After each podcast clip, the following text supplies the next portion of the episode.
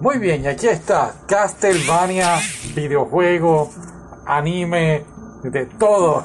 película, no, no hay película. Es el anime basado en, en el videojuego. Exactamente sería Castlevania 3, eh, basado en ese juego. Tiene un poquito de la maldición de la oscuridad o Curse of Darkness.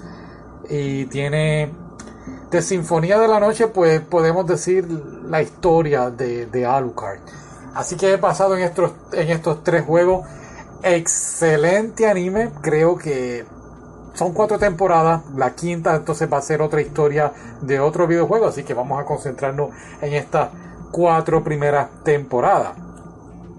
Lo que sí es que vamos a tratar de cubrir mucho y a la misma vez sin decir tanto, tanto spoiler. Voy a tratar de ser lo mejor posible de no contar toda la historia. Bueno, no, no los detalles, es lo que quiero decir. Pero ¿de qué trata? Trata de Drácula en esta, eh, creo que es en 1400, si no me equivoco más o menos esa área, y si no es ahí, pues whatever. entonces se enamora, se enamora de esta bella mujer que es doctora, y a la misma vez, pues entonces él le reparte a ella todo su conocimiento que él tiene, sus libros, la ciencia, tecnología, toda la cosa a ella, a María, y entonces pues ella se beneficia y entonces está ayudando al resto de la humanidad a, a pues a ser mejor de lo que es. ¿Qué ocurre? Pues volvemos, es para esta época del 1400 y entonces la iglesia se, se, interpone, dice que esta mujer está haciendo brujería y hay que matarla y, y se vuelve todo loco y exactamente terminan matándola. Y a la misma vez pues entonces Drácula pues estaba de vacaciones y al enterarse de todo esto pues le coge un odio a la humanidad y termina entonces pues va ahora a destruir a la humanidad y de eso trata este anime, de eso trata el juego y es fantástico. Hicieron una un gran labor en esta en estas cuatro temporadas y te estoy contando ahora mismo la primera temporada, que by the way son cuatro episodios solamente y debo admitir que los sentí un poquito lento. La primera temporada, aunque son cuatro episodios, los sentí como que un paso bien, bien lento en, desarrollar la trama, pero vas entendiendo lo que está ocurriendo. Pero claro, todo ya al final de esta primera temporada entendemos el porqué y decimos, wow, ¿qué está pasando aquí? ¿Y qué es lo que está pasando? Pues tenemos nuestro personaje principal, Trevor Vermont. Él es de la familia Vermont cazadores de vampiros superhumanos, por decirlo así. No la especifican mucho en el anime, pero podemos leer entre, entre dientes, entre líneas. Y eh, uniéndosela a Trevor, tenemos a esta mujer, una oradora o hechicera, como quieras llamarlo. Se llama Saifa. ¿Sí? ¿Saifa? Ok, sí, es que mezclo a veces los nombres, disculpen. Y ella tiene estos poderes, pues podemos compararla con Todoroki de My Hero Academia. Puede controlar fuego, hielo, agua y toda la cosa. Muy cool personaje. Y ella es la del conocimiento. Trevor es el, el de los golpes, ¿no? El de la acción. Y ella es la del conocimiento. Pero a estos dos personajes se le une Alucard, que es Drácula al revés. Oh, qué cool, ¿verdad? Todo el mundo lo sabe. Alucard es el hijo tuvo Drácula con María, así que eh, pues mitad vampiro, mitad humano y es un personaje bien, bien interesante y tiene unos poderes increíbles que de verdad que te hacen, wow, explotar la cabeza. y, eh, y creo que la relación entre estos tres personajes es algo fantástica. Si volvemos al videojuego Castlevania 3, puedes utilizar los tres personajes. Claro, el personaje principal es Trevor y intercambias el secundario o a, o a Saifa o a Alucard. Y eso está bien cool.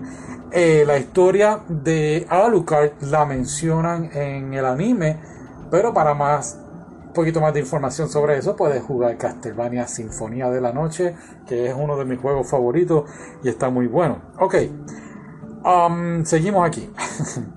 es bien, bien sangriento el juego y hacen referencia, claro, del código de Konami, para arriba, arriba, abajo, abajo, izquierda, derecha, izquierda, derecha. Para mí fue algo...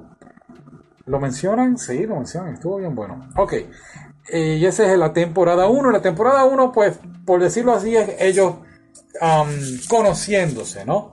La temporada 2 es cuando entonces vemos el plan de Drácula y, uno pensaría, ok, quiere destruir a toda la humanidad, va a mandar a las bestias y ya está. No, él de hecho trae a sus vampiros, ¿no? De confianza, a, a sus unidades de confianza que son generales y ahora van a desarrollar este magnífico plan para destruir a la humanidad todo porque destruyeron o mataron ¿no? a, su esposa. Y aquí entonces es que vemos un Drácula distinto de lo que estamos acostumbrados a ver en los videojuegos o quizás en las películas. Vemos un Drácula cansado, viejo. Ah, de verdad que yo opino que debe dormir 100 años en el ataúd y entonces despertarse y ver qué es lo que va a hacer. Pero nada es obvio, ¿verdad?, que quiere obtener su venganza. Y aquí es donde viene lo increíble, lo brutal, y es ver la relación entre eh, el trabajo de equipo de Trevor, Alucard y, Safia. Y, es algo perfecto, increíble. Volvemos, ¿eh? aunque es un anime sangriento, es impresionante ver las peleas. Es algo brutal. Vemos a Alucard convirtiéndose en un lobo o trae detalles del juego que, tú dices, wow, no lo esperaba. Y honestamente sí, tenías que esperarlo. Pero a la misma vez, pues, pues fue un anime, no sé qué vayan a hacer. Y, es impresionante. Um, en la música, los efectos de sonido brutales. De verdad que Netflix se la comió con esto. Y el final de, la temporada 2 es algo um, emocionante. Eh, eh, eh, bien impactante, ¿no? No, no quiero entrar en detalles, pero es, muy, muy impresionante. De verdad que no lo esperaba. Otra cosa eh, que quizás pues no me acuerdo ahora de los juegos que lo hayan mencionado, pero Drácula podía mover el castillo de un lugar a otro. Creo que eso no lo mencionan. Por esa es la razón que el castillo aparecía en cada juego distinto de Castlevania. Bueno, no, recuerdo ahora. Eh, hay un detalle de los anillos, de la sortija, muy impresionante también. No quiero entrar en eso, pero sí quise mencionarlo. Y volvemos. Temporada 1 y 2, fantástica. Y, tiene un final que podemos decir al final de la temporada 2, ok, pues ya podemos estar tranquilos. Pero no, no se acaba ahí. No, no, no. Viene la temporada 3. Y lo que me gusta de la temporada 3 es que se siente como imagina cuando estás jugando el videojuego, ¿no? Y terminaste el videojuego, no importa, no tiene que ser Castlevania, cualquier videojuego. Se acaba el videojuego y entonces, ajá, ¿qué pasa después? Pues ese es lo nítido de la temporada 3. ¿Qué ocurre cuando ellos pues ejecutan su plan al final de temporada 2? Y, bueno, pues entonces aquí vemos cómo afecta a los personajes pues, del planeta, ¿no? de, este mundo de Castlevania y, y de verdad que te hace apreciar eh, eh, eh, todo esto. Y claro, ¿qué ocurre? Pues sin decir mucho detalle, ocurre algo con Drácula que entonces los generales ahora van a estar, pues por decirlo así, compitiendo unos a otros por el poder y quién se va a quedar a cargo y a la misma vez te traen otros personajes. Volvemos de los videojuegos. Tenemos a Héctor, a Isaac, a San Germán. San Germán sale en los videojuegos y, yo me quedé, wow, esta gente de verdad que hicieron su trabajo al traer todo esto, todo esto de eh, la maldición de la oscuridad y, fue algo impresionante ver cómo lo ah, incorporaron en esta serie y ver cómo ahora ellos están ejerciendo pues su pues, su trabajo de generales, ¿no? Tratando de, quedarse a, a, cargo. A la misma vez tenemos la historia de San Germán que para mí me pareció impresionante. Es, un, es una persona de vida real y en la forma en que la traen tanto al juego como al anime estuvo muy muy bien hecho. Una persona que al igual que Saifa está tratando de pues, utilizar sus poderes para lograr un objetivo que no vamos a hablar de eso, obviamente. Para eso está la serie.